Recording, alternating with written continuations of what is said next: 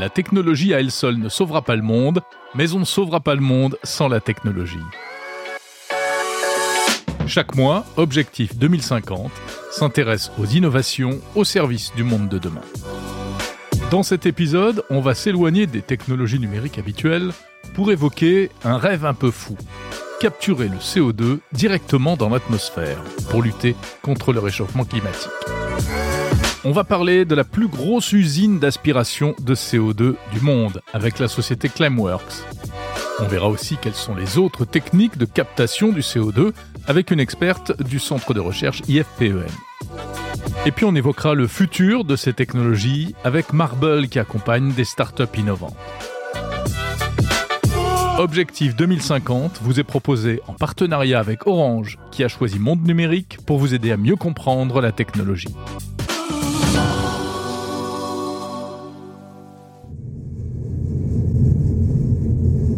Des ventilateurs géants, gros comme des réacteurs d'avion, installés dans quatre murs immenses, comme des immeubles, en pleine nature près d'Helsinki en Finlande. C'est l'usine Orca de la société Climeworks.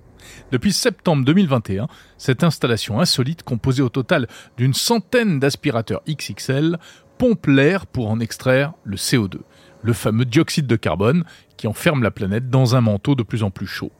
Ce composé naturel mais embarrassant est alors filtré puis enfoui dans le sol. Aspirer l'air pour en extraire le CO2, ce n'est donc plus un rêve. C'est l'une des solutions officiellement prônées par le GIEC, le groupe d'études scientifiques contre le réchauffement climatique. L'usine Orca d'Islande est la plus grosse de ce genre dans le monde. Bonjour Julie Gozalves. Bonjour. Vous êtes Chief Marketing Officer chez Climeworks, donc une entreprise basée en Suisse et qui est l'un des pionniers et des leaders sur ce marché de la captation de CO2 dans l'air. C'est une technologie assez insolite, il faut bien le dire. Euh, est-ce que vous pouvez nous expliquer un petit peu en quoi ça consiste? Tout à fait. Alors je dirais que c'est insolite, mais pas euh, complètement incongru. D'accord, donc ça fait euh, un petit peu plus de 13 ans que la société que la société existe et nous avons des usines qui euh, capte le CO2 dans l'atmosphère euh, à échelle commerciale depuis 2017. Euh, Donc la façon dont, dont le, on dirait la technologie fonctionne, c'est tout simplement des ventilateurs qui filtrent l'air, qui brassent l'air. L'air, une fois rentré dans cette boîte, en fait, va rentrer en contact avec un matériau filtrant euh, qui pour euh, la technologie spécifique Climeworks est de nature solide. Sur ce matériau, le CO2 va se déposer. Une fois que le matériau est saturé, il va être chauffé à des températures de 80-100 degrés. Donc on parle d'une température euh, proche de celle d'une bouilloire. et le fait de chauffer ce matériau va permettre au CO2 de se libérer, que donc nous allons pouvoir capter de façon de façon concentrée et quasi pure pour ensuite pouvoir, en l'occurrence, le stocker. Euh, sur le site euh, sur le site d'Orca, donc notre usine en Islande, nous le stockons euh, avec notre partenaire Capfix sous forme de roche. Donc il est minéralisé. Une fois qu'il est capté à l'état de gaz, il est mélangé avec de l'eau et cette eau très gazeuse, très pétillante va être injectée dans la roche basaltique et là une réaction naturelle se forme, une réaction chimique se, se passe et provoque la minéralisation du CO2 qui est donc vraiment transformé en roche. Est-ce que c'est un, résidu polluant? Non. Alors, c'est pas un résidu euh, polluant pour la simple et bonne raison que cette réaction chimique et la façon dont les, chercheurs à l'époque ont, découvert en fait cette, euh, cette minéralisation, c'est qu'elle existe à l'état naturel. Ce qu'on fait, nous, en combinaison avec Carpix, c'est de l'accélérer. C'est-à-dire que quand il pleut, l'eau, les gouttes d'eau, capte euh, finalement euh, du, CO2, ça ruisselle et ça finit par se minéraliser. Donc la calcite est une roche qui existe à l'état naturel qui est du CO2 calcifié. Hmm. Mais vous, vous en rajoutez, si on peut dire. oui, mais c'est vraiment minéralisé. Donc il y a des études évidemment qui ont été qui ont été faites et j'encourage tous ceux qui sont intéressés d'aller voir sur notre site ou directement sur le site de Carfix quant à la sécurité de ce de ce de ce stockage.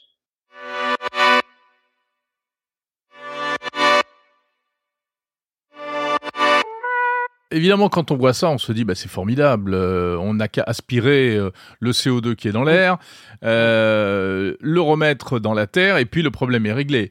Bon, après évidemment, c'est un peu plus compliqué que ça.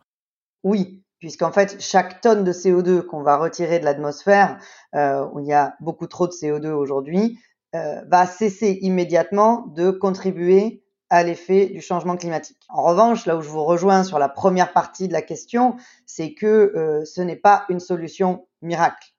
C'est-à-dire les échelles euh, dans lesquelles la captation euh, directe de l'atmosphère ou le retrait de CO2 va jouer euh, reste une part minimale de l'effort qui doit être réalisé euh, par notre génération, on va dire, qui est d'abord d'ordre de réduire les émissions. Climeworks opère sur le segment de retrait de CO2 de l'atmosphère et de captation directe, mais c'est, je dirais, en bout de chaîne. Et ça, le, le GIEC euh, le dit très bien, la science le dit très bien, c'est d'abord les réductions d'émissions, euh, 50% d'ici 2030, 90% d'ici 2050, et ensuite nous aurons besoin d'émissions négatives.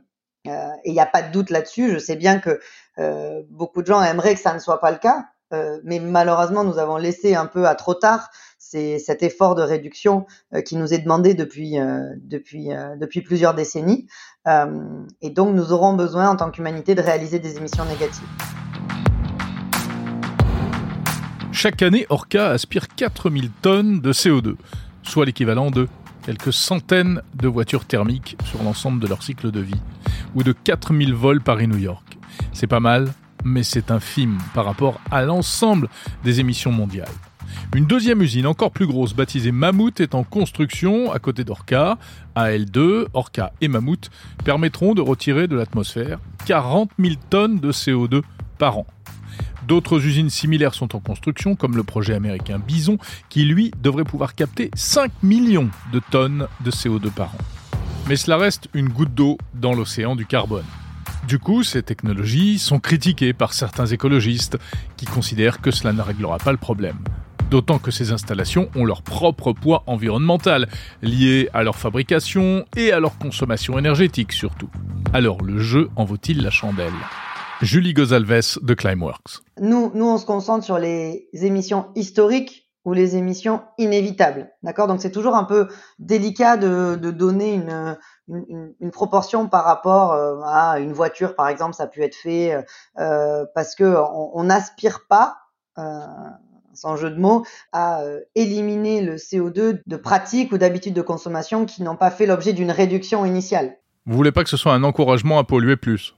Ah bah non, ça ne peut pas. On peut pas se le permettre. Et nous, on n'a jamais opéré comme ça. Donc, les entreprises avec lesquelles on travaille, puisqu'aujourd'hui, euh, Orca et, les, et, et Mammouth, sa, voisine en construction, sont destinées à délivrer des, crédits de retrait euh, de, de, CO2 dans l'atmosphère. On travaille déjà avec euh, des grands noms euh, de d'entreprises qui, qui, se veulent des, des leaders dans l'action climatique comme Microsoft, le BCG, UBS, Stripe, Shopify, des entreprises, des entreprises euh, euh, qui euh, ont identifié très tôt le besoin de construire les capacités de technologie pour les émissions négatives. et donc, on, on travaille avec eux pour leurs émissions résiduelles ou leurs émissions historiques en complément des hmm. efforts de réduction qu'ils qui font. Donc 4000 tonnes, c'est beaucoup, mais c'est pas beaucoup en même temps, puisque l'objectif, c'est vraiment le million de tonnes en 2030 et le milliard de tonnes en 2050. Et pourquoi être allé s'installer en Islande? Ah ben, très simple, les deux choses dont nous avons besoin, c'est de l'énergie renouvelable, puisque nous nous fournissons exclusivement en énergie renouvelable, on va dire par philosophie, mais aussi par possibilité notre euh, la façon dont notre technologie fonctionne, notamment avec des températures assez basses euh, quand nous devons chauffer notre filtre, comme j'ai expliqué tout à l'heure, euh, nous permettent d'être fournis en énergie renouvelable. Il y a un excédent d'énergie renouvelable en Islande grâce à l'énergie géothermique. Donc l'énergie renouvelable en amont et en aval des capacités et des techniques de stockage de haute qualité, comme c'est le cas avec Carbfix euh, et euh, la minéralisation euh, en Islande. Euh, donc ça, c'est les deux choses qui sont nécessaires pour l'implantation d'une usine, euh, d'une usine telle que telle que Orca. Alors ce type d'usine, est-ce que économiquement c'est viable? Est-ce qu'on pourrait envisager comme ça d'en installer un peu partout sur la planète? Euh, En termes d'économie, euh, une usine comme Orca, euh, c'est entre 10 et 15 millions de dollars. Donc la réponse est oui, assez clairement, il va falloir. Pour avoir une capacité de retrait de 6 à 10 milliards de tonnes en 2050, puis grandissant après cela pour pouvoir réaliser des émissions nettes négatives comme l'indique à peu près tous les scénarios du, du GIEC, il va falloir qu'on puisse avoir des usines comme celle-là et beaucoup plus grandes dans différents lieux du monde qui vont offrir à la fois l'énergie renouvelable et le stockage. Merci, Julie Gozalves, responsable marketing de la société Climeworks. Cette technologie, appelée DAC, Direct Air Capture ou CDA en français, n'est pas la seule. Il n'y a pas que les aspirateurs géants pour retirer le CO2 de l'atmosphère. Il existe aussi d'autres techniques dont on parle avec ma deuxième invitée. Bonjour Cécile Barrère-Tricard. Bonjour Jérôme. Vous êtes directrice du Centre de résultats chimie pour l'industrie chez IFP Énergie Nouvelle, IFPEN, qui est un organisme de recherche euh, public basé à Paris et à Lyon. Alors, il existe euh, en fait des tas de techniques pour récupérer le carbone de l'atmosphère. Oui. Alors, je peux vous en donner euh, quelques exemples. Euh, typiquement, à IFP Énergie Nouvelle, on est en phase de démonstration industrielle actuellement de deux technologies de, captage de CO2. D'une part, une technologie de captage de CO2 en post-combustion et d'autre part en oxycombustion. Donc, je peux vous, détailler un tout petit peu hein, chacune d'entre mmh elles. Donc, tout d'abord, la post-combustion. Ça veut dire quoi? Ça veut dire être capable de capter le CO2 euh, à la sortie des usines, dans les fumées et les gaz des, euh, industries.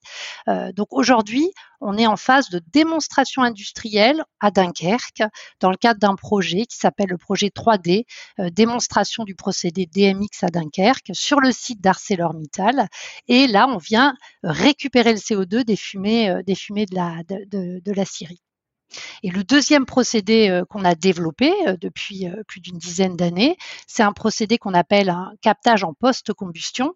Et là, c'est très différent. En fait, on, développe les usines du futur. Hein. En fait, on va directement produire un CO2 qui est, relativement pur et on n'aura pas besoin de le séparer derrière. Ça veut dire quoi? Ça veut dire qu'on va réaliser une combustion bah, du charbon ou du gaz, voire de la biomasse. Et là, on sera dans des émissions dites négatives. On va réaliser cette combustion à l'oxygène plutôt qu'à l'air. Euh, parce que dans l'air, il y a des énormes quantités d'azote et si derrière, il faut aller séparer le, CO2 de l'azote, ça, coûte extrêmement cher. Donc en pratique, on utilise un oxyde métallique qu'on fait circuler. C'est lui qui apporte l'oxygène et qui permet euh, spécifiquement d'aller euh, d'aller opérer la combustion à l'oxygène dans les réacteurs. À quoi ça ressemble les installations dont vous parlez à la sortie des, usines, etc. Comment ça se présente? Alors, je vais prendre l'exemple du procédé DMX euh, dont je vous parlais tout à l'heure. Il s'agit en fait de grandes colonnes dans lesquelles circule euh, du solvant, le solvant DMX, et ce solvant va être mis en contact avec le gaz à contre-courant. Donc, il faut imaginer une grande colonne, le gaz qui rentre en pied de colonne, le liquide qui rentre en tête de colonne. Les deux vont se croiser dans la, colonne et le CO2 qui est dans la fumée, dans le gaz, a une affinité très forte pour le solvant qu'il rencontre et donc les molécules de CO2 vont passer dans le solvant. Et ce solvant, en sortie de colonne, il va être chauffé pour récupérer le CO2 et uniquement le CO2.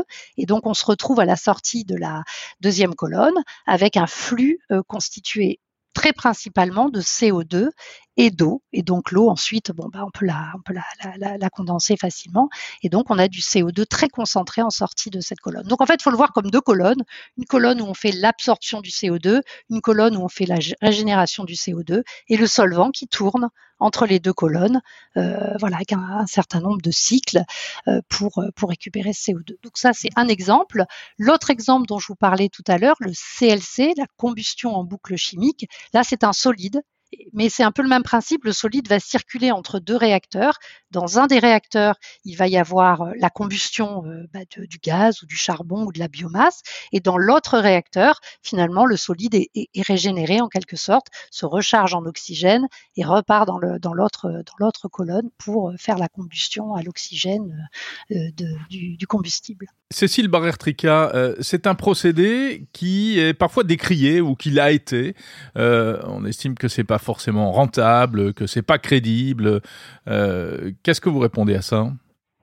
Alors, euh, c'est sûr que le captage du CO2, le captage et stockage du CO2 n'est pas du tout la seule solution de, décarbonation. Évidemment, il va, d'abord falloir travailler sur la sobriété, puis sur l'efficacité énergétique, le déploiement des énergies euh, renouvelables, la modification des procédés industriels autant qu'on le peut. Et puis quand on ne peut rien faire euh, enfin, de, de, de, plus, ben là, le captage de CO2 et le stockage de CO2 devient quelque chose d'intéressant. Alors, vous parlez de, rentabilité économique, c'est vrai que c'est relativement cher aujourd'hui de capter et de stocker du CO2. Hein. Les procédés, euh, les différents procédés nous amènent à 100 à 200 euros par tonne de CO2 évité sur toute la chaîne. Euh, donc c'est effectivement relativement cher. Il faut qu'il y ait des incitations fortes pour que les industriels viennent installer ces, dispositifs de captage de CO2. Sinon, c'est un surcoût pour eux. Donc il faut qu'il y ait vraiment une incitation. Et c'est tout l'enjeu avec les, mécanismes de, de, quotas CO2 et de prix du carbone, hein, euh, notamment en Europe, qui permettent d'inciter les industriels à aller vers ces, euh, ces technologies. Après, quand on parle de coûts, ce qu'il faut avoir en tête, c'est que oui, ça coûte cher de capter le CO2. Mais demain, euh, et même déjà on le voit aujourd'hui, euh, l'impact du réchauffement climatique, s'adapter au changement climatique et puis toutes les catastrophes qu'on va avoir, va avoir un coût beaucoup plus élevé que ces solutions de captage et stockage de CO2. Donc voilà, il faut le voir aussi dans ce contexte-là du coût engendré par, par le réchauffement climatique.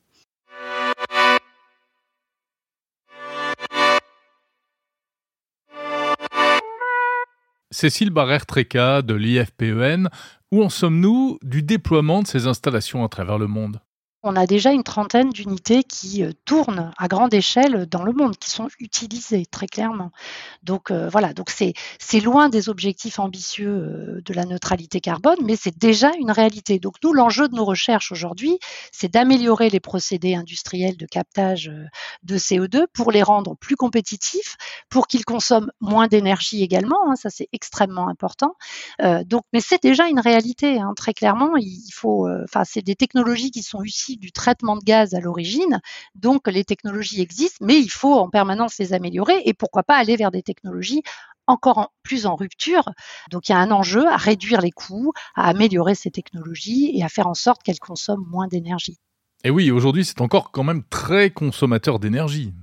Alors oui, c'est quand même un gros consommateur euh, d'énergie. Enfin, quand je prends le, cas euh, des solvants, oui, puisqu'il faut régénérer le solvant derrière pour ressortir le CO2. Donc oui, ça consomme pas mal d'énergie. Mais justement, l'enjeu des travaux qu'on mène, hein, notamment à IFP Énergie Nouvelle, c'est pour réduire cette consommation d'énergie en jouant sur un certain nombre de, paramètres et notamment sur la formulation du solvant.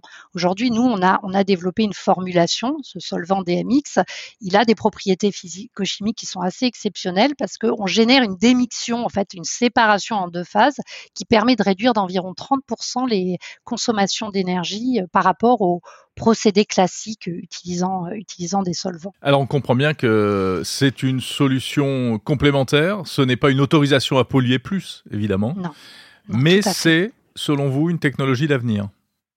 Alors, c'est une technologie d'avenir tout simplement parce que, euh, je, vous disais, quels que soient les scénarios climatiques, il y en a plein. Hein. il y a plein de scénarios faits par le GIEC, il y a les scénarios faits par l'Agence internationale euh, de l'énergie. Tous ces scénarios, absolument tous, intègrent le captage et stockage du CO2 pour atteindre les objectifs euh, de neutralité carbone et essayer de maintenir les 1,5 degrés de réchauffement climatique. Donc, dans, le, dans les scénarios, en gros, il y a 10 à 15% de la réduction des émissions de CO2 qui proviendront en 2050 hein, euh, du captage et stockage du CO2. Le plus gros, bien sûr, proviendra de l'efficacité énergétique, du déploiement des énergies renouvelables, hein, que ce soit l'éolien, le solaire, euh, euh, voilà, enfin toutes les énergies bas carbone, le, remplacement d'un certain nombre d'intrants dans les procédés, etc. Donc le CCS, ce n'est que 10 à 15 mais ça reste quand même quelque chose de très important il faut savoir quand même que dans les scénarios de l'AIE, enfin de l'Agence internationale de l'énergie, on a à peu près 1,6 euh, milliard de tonnes de CO2 qui doit être capté euh, en 2030. Donc c'est 45 fois plus que ce qu'on fait aujourd'hui. Et à horizon 2050, c'est quasiment 8 milliards de tonnes de CO2 à capter par année. Donc c'est euh, euh, plus de 200 fois ce qu'on fait aujourd'hui. Donc c'est énorme. C'est le déploiement d'une industrie. Il faut le voir vraiment comme ça. c'est considérable. Et il faut derrière être en capacité de mettre en place aussi tous les systèmes de transport de ce CO2 et d'aller le stocker également dans des puits de pétrole déplétés ou dans des aquifères salins. Donc euh, voilà, il s'agit de capter le CO2, mais il s'agit aussi de s'assurer que tout se met en place derrière, toute la chaîne euh, captage-stockage du CO2 pour que ça devienne une, réalité. Et alors, dans le futur, quel pourcentage du CO2 euh, ça permettrait de récupérer? En gros, quand je vous dis 7,7 milliards de tonnes de CO2 captées en 2050, ça représente à peu près 20% des émissions actuelles de CO2 dans le monde. Euh, donc voilà, c'est euh, quand même euh, considérable. 20% des émissions annuelles? Oui, des émissions annuelles, oui, tout à fait. Donc euh, c'est énorme. Après, ce qu'il faut garder en tête, c'est qu'on ne va pas pouvoir, euh, euh, enfin, il va, il va toujours rester des émissions de CO2 résiduelles, par exemple l'agriculture, l'aviation. et donc là, il va falloir, si on veut vraiment atteindre la neutralité carbone, d'aller capter le CO2, alors dans l'air, par exemple, hein, euh, ou également euh, aller récupérer le CO2 qui aura été émis par combustion de biomasse, euh, parce que voilà, cette logique d'émission négative, elle restera forcément quelque chose de très très important, puisqu'il va bien falloir bah, retirer tout le CO2 qui sera émis devra être retiré. Donc voilà, si on veut vraiment atteindre cette neutralité carbone, hein, c'est zéro émission de CO2 supplémentaire, la neutralité carbone. Merci Cécile Baratrica, directrice du Centre de résultats chimie pour l'industrie chez IFPEN, IFP euh, Énergie Nouvelle. Merci Jérôme, bonne journée.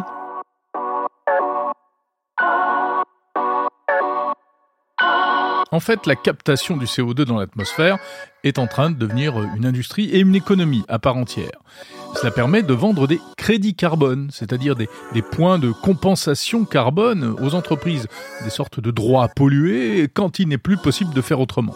C'est pour ça que les géants du numérique s'y intéressent notamment. Et ces multiples techniques d'extraction progressent à grands pas. Le futur est prometteur. On en parle avec mon troisième invité. Bonjour Benjamin Tink. Bonjour Jérôme.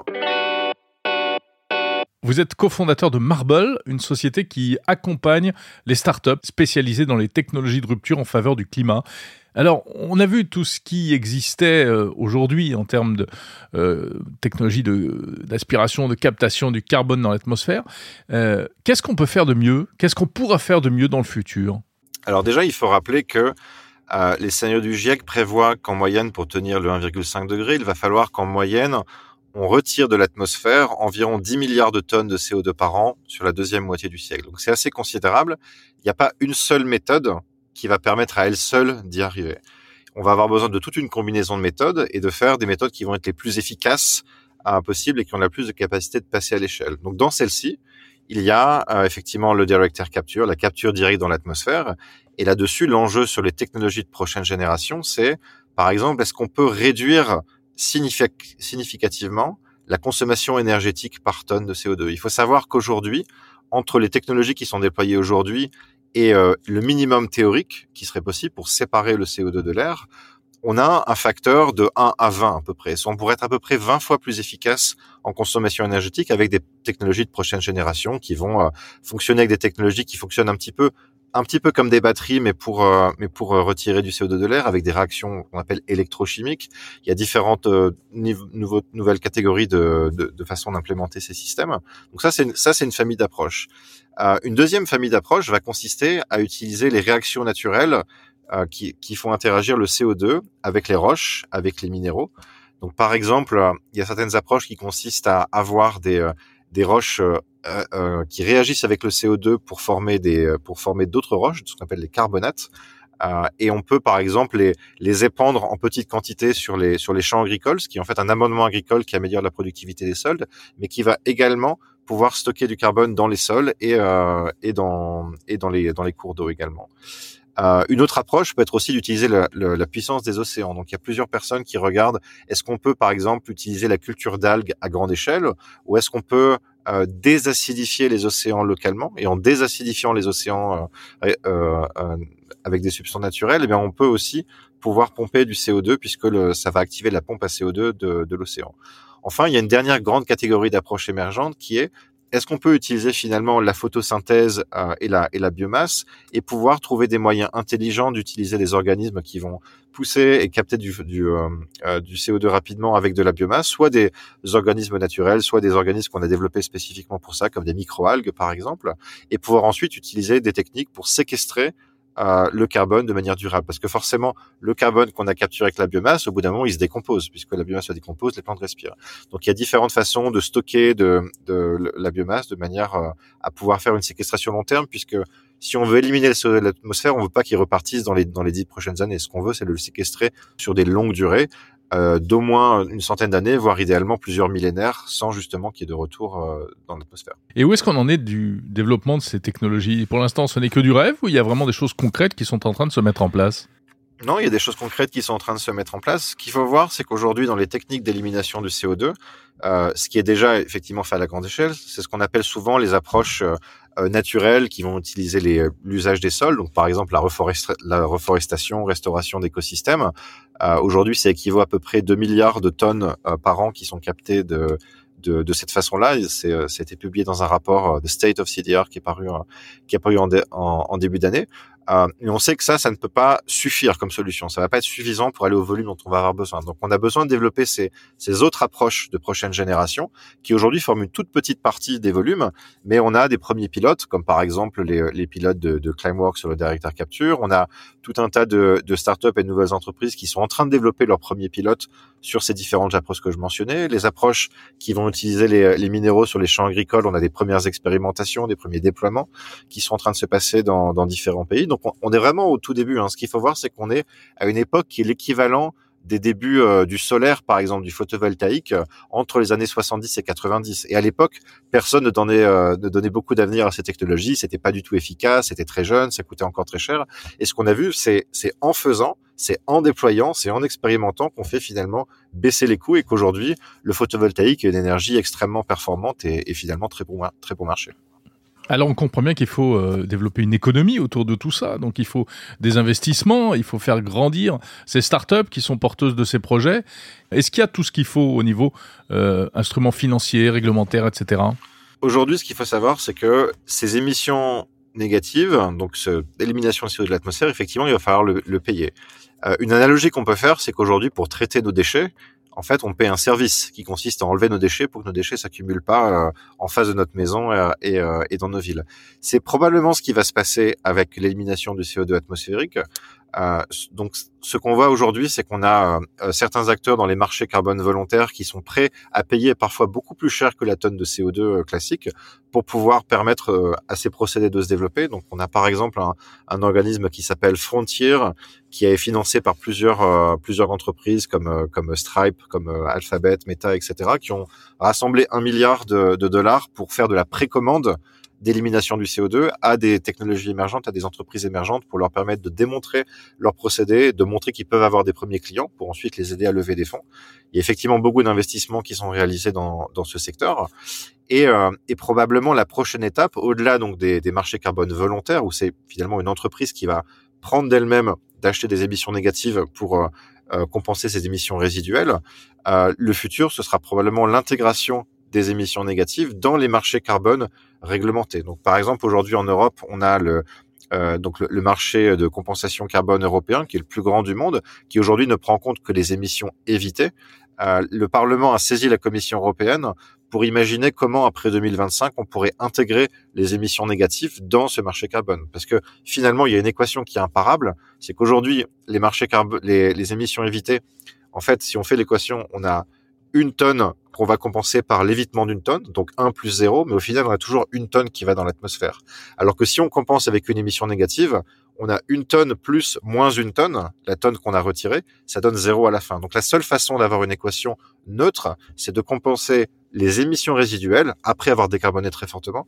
La seule façon de faire, c'est de, de, compenser les émissions résiduelles par des émissions négatives. Vous avez cité plusieurs grandes entreprises de la technologie. Euh, euh, ces euh, big tech ont, ont, leur rôle à jouer, ne serait-ce que financièrement. Sur les marchés carbone volontaires, les premières entreprises qui vont être les probablement les clients, donc qui vont acheter des volumes euh, euh, non négligeables d'émissions négatives, sont probablement les entreprises qui ont euh, qui ont les moyens, c'est-à-dire qui, qui sont des entreprises suffisamment grandes et qui ont finalement un, un, taux de un taux de bénéfice par rapport à leurs émissions qui est suffisamment important du fait qu'ils ont les, ils ont la, la, liquidité pour euh, pouvoir faire ce type d'achat. Donc aujourd'hui, ce qu'on voit, c'est que le type d'entreprise qui fait euh, qui fait des achats d'émissions négatives, c'est effectivement des entreprises de la de la tech comme euh, comme Alphabet, comme comme Meta, comme Stripe, etc. On voit aussi des grands acteurs du conseil comme McKinsey, BCG le faire. On voit des acteurs de l'assurance, par exemple, donc Swiss Re, le grand réassureur suisse, par exemple, également un gros acheteur. Euh, mais par contre, on a des acteurs comme Airbus, par exemple, également, qui ont acheté beaucoup d'émissions négatives d'un grand acteur de la directeur capture également. Donc, on a plusieurs profils d'entreprises qui vont être les premiers clients, finalement, de ces, euh, de ces acteurs de l'élimination du CO2 atmosphérique. Merci, Benjamin Tink, cofondateur de Marble, start-up studio spécialisé dans les technologies de rupture en faveur du climat.